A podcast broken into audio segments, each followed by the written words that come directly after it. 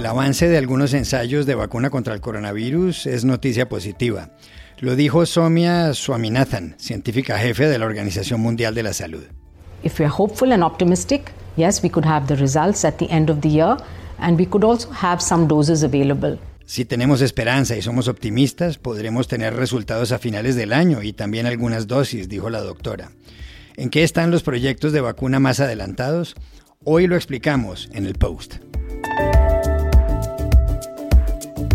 Estados Unidos ofrece una recompensa de 5 millones de dólares por el presidente del Tribunal Supremo de Justicia de Venezuela, Michael Moreno. ¿Cómo llegó a ese cargo un hombre acusado de homicidio? Ante las investigaciones que se le siguen, muchas voces en España piden que el rey emérito Juan Carlos I abandone el Palacio de la Zarzuela e incluso que se le retire el título. ¿Qué hará su hijo, el rey Felipe? Hola, bienvenidos al Washington Post. Soy Juan Carlos Iragorri desde Bogotá. Soy Dori Toribio desde Washington, D.C. Soy Jorge Espinosa desde Cajicá, al norte de Bogotá. Es viernes 24 de julio y esto es todo lo que usted debería saber hoy.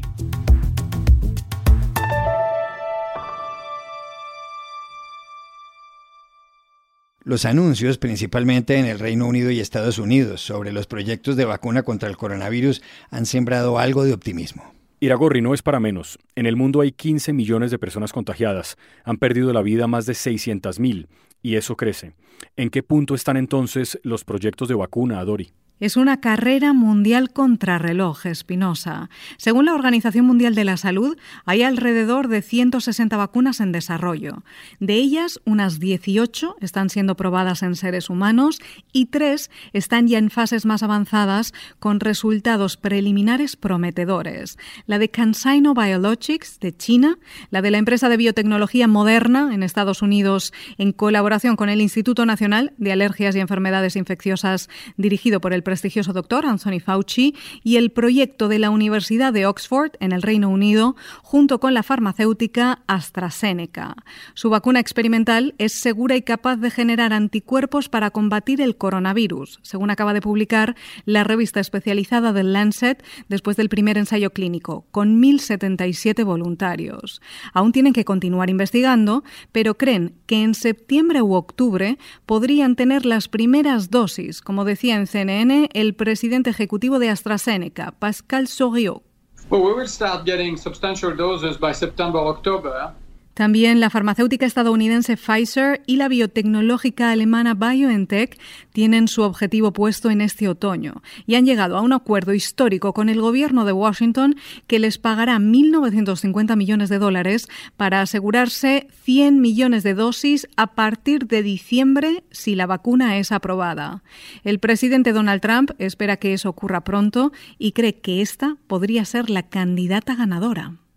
Hopefully, the approval process will go very quickly, and we think we have a winner there. We also think we have other companies right behind that are doing very well in the vaccines, long ahead of schedule.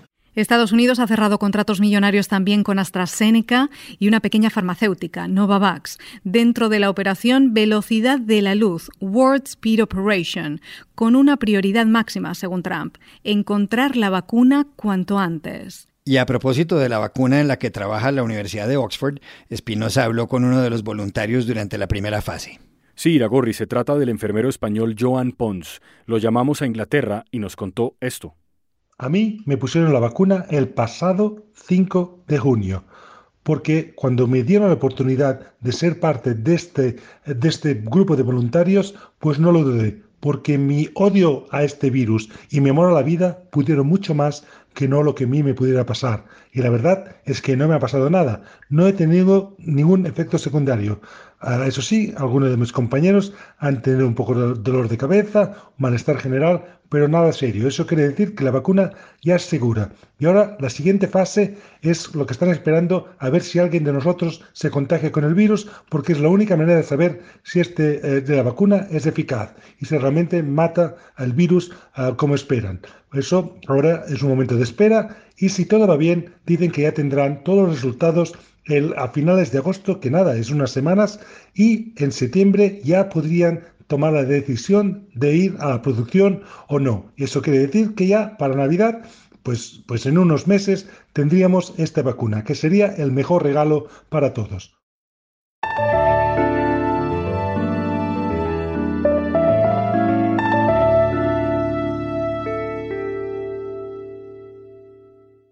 Hay gran expectativa en España por el futuro del rey emérito Juan Carlos I de Borbón, padre del actual monarca Felipe VI. No se sabe si, como consecuencia de varias denuncias e investigaciones contra el rey emérito, su hijo pueda alejársele aún más. Recientemente Felipe VI renunció a la herencia que le correspondía.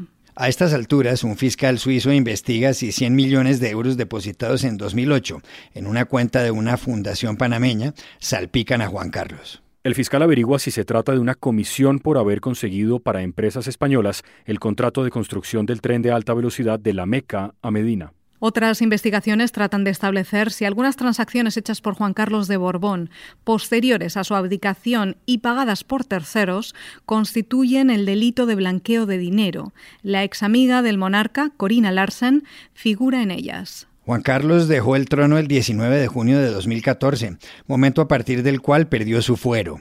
Se había convertido en rey en 1975, tras la muerte del dictador Francisco Franco. Iragorri se le considera una figura clave en la transición de España a la democracia, que culminó con la Constitución de 1978. Lo explicó de forma muy breve en televisión española el expresidente de ese país, Felipe González, que siempre se llevó bien con Juan Carlos el rey Juan Carlos tuvo un comportamiento constitucional antes de la Constitución. En España hay voces que dicen que el rey Felipe debe pedirle a su padre que no viva más en el Palacio de la Zarzuela. Otros consideran que debe retirarle el título de rey emérito. ¿Qué hará Felipe VI?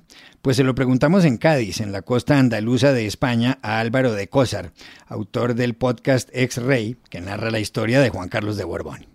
Bueno, eh, lo que llega aquí hasta Cádiz es que eh, Felipe, el rey Felipe, podría anunciar pronto y quizá este fin de semana eh, que le quita a Juan Carlos el título de rey. Juan Carlos ya no era rey de España, pero cuando abdicó en 2014 se le mantuvo el título por un decreto de ley y por lo tanto también el tratamiento de majestad. Y bueno, y esto es a lo que se niega Juan Carlos. Hay que recordar que Juan Carlos eh, luchó enormemente por ser rey de España. Eh, primero llegó a España eh, siendo un niño, su padre, don Juan, le mandó a nuestro país para seguir teniendo opciones al trono, pero claro, se lo mandó a su enemigo, que era Franco. luego entonces ya de adolescente, Juan Carlos sufre los insultos del sector más duro del régimen franquista, que no lo quería como sucesor de Franco. Eh, luego viene una lucha fratricida por el trono. Eh, finalmente, cuando Franco lo nombra sucesor, eh, hay mucha gente que no, lo, que no consideraba que fuese a ser rey de España hasta que finalmente lo es. Y luego hay un golpe de Estado que, que, está a punto de acabar con la democracia. En fin, toda esa lucha por el trono, que es una lucha de muchísimos años, eh, hace comprensible que de alguna manera este señor eh, se niegue eh, a perder aquello por lo que ha estado luchando toda su vida, ¿no? aquello que él mismo ha acabado destruyendo, pero, pero se entiende que él no quiera, no quiera renunciar a los honores que, tiene ser el rey. ¿no? La otra opción que tiene la Casa Real es que, que mover al, al, rey Juan Carlos, mover a Juan Carlos simplemente de lugar, mm, quitarlo del palacio en el que, en el que está ahora. Eh, pero bueno, nada está muy claro. ¿no? Lo, que sí, lo que sí está claro es que la institución monárquica está tratando por todos los medios de que todo el caso de Juan Carlos no manche la institución, no, no manche la monarquía. También le preguntamos a Álvaro de Cosar si él cree que el rey Juan Carlos puede acabar en la cárcel. Eh, mira, yo tengo 43 años, eh, crecí ya con el rey Juan Carlos saludando, dando los discursos de Navidad, en las celebraciones deportivas, en fin, como un mueble de esos que se tiene en casa que nunca se quita, ¿no? que, siempre está, que siempre está ahí. ¿no? Así que a mí me cuesta ver que, ese mueble lo vayamos a mandar ahora al trastero o al cuarto oscuro. ¿no? Eh, bueno, es algo simplemente que me cuesta. Para empezar, todavía no está imputado. Eh, eh, los indicios que hay eh, apuntan seriamente a blanqueo y a delitos fiscales, pero lo cierto es que todavía él oficialmente no está siendo investigado, ¿no? aunque sí sus cuentas y sus fundaciones. Em, luego, también él tiene ya 82 años. Este tipo de procesos en España se demoran bastante, la justicia es bastante lenta. En fin, que yo, a mí me cuesta ver que vayamos a ver en la cárcel al rey emérito, pero tampoco tengo razones, grandes razones para pensar lo contrario, ¿no?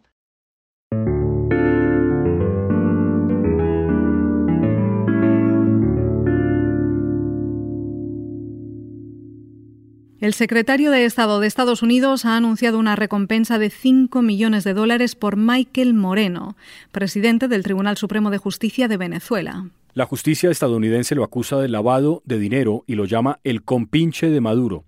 Su recompensa se suma a otras que Washington ofrece también por el presidente venezolano y más dirigentes del chavismo.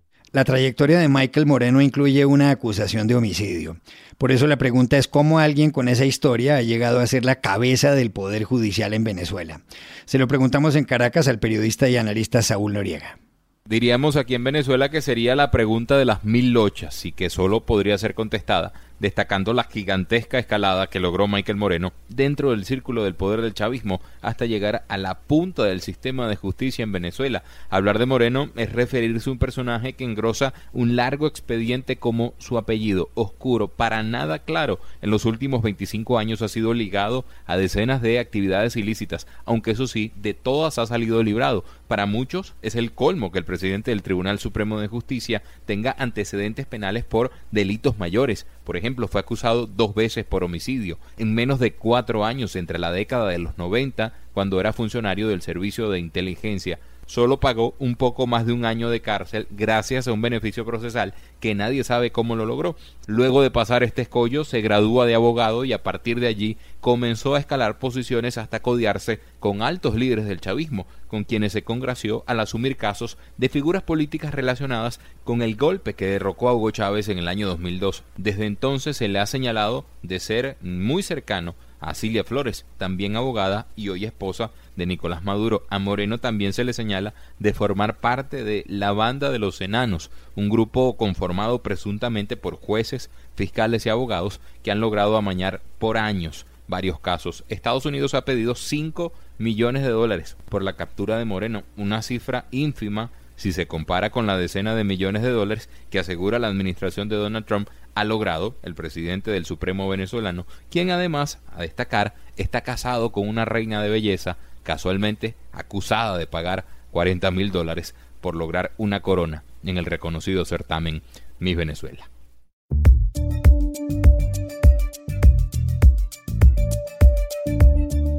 Y estas son otras cosas que usted también debería saber hoy.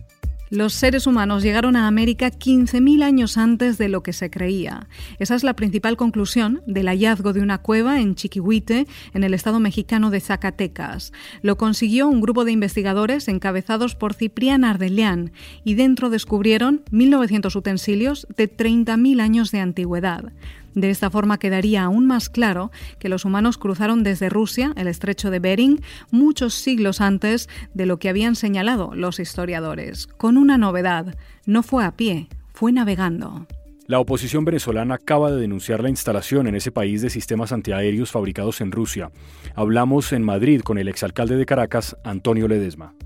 Estamos hablando de la instalación de 11 equipos de alta tecnología tres de ellos instalados en el estado Zulia, en la zona de Perijá, en la zona de La Guajira y del sur del lago, dos en el litoral guaireño, otro en el Táchira, otro en el estado Falcón, en Carabobo y también Trujillo y Apure.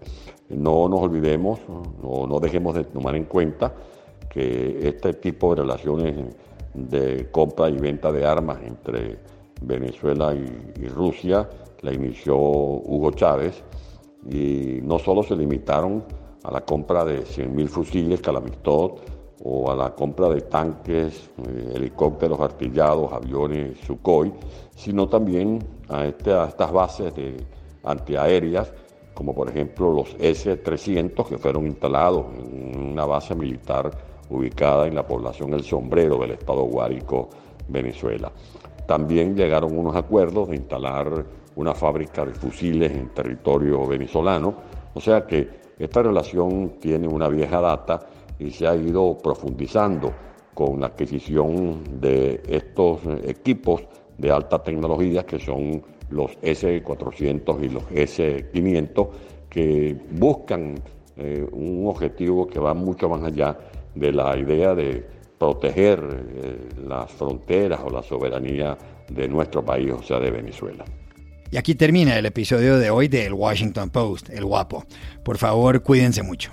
Y pueden suscribirse a nuestro podcast en nuestro sitio web, elwashingtonpost.com, seguirnos en nuestra cuenta de Twitter, arroba el post, y también nos encontrarán en Facebook buscando el Post Podcast. Chao, hasta la próxima.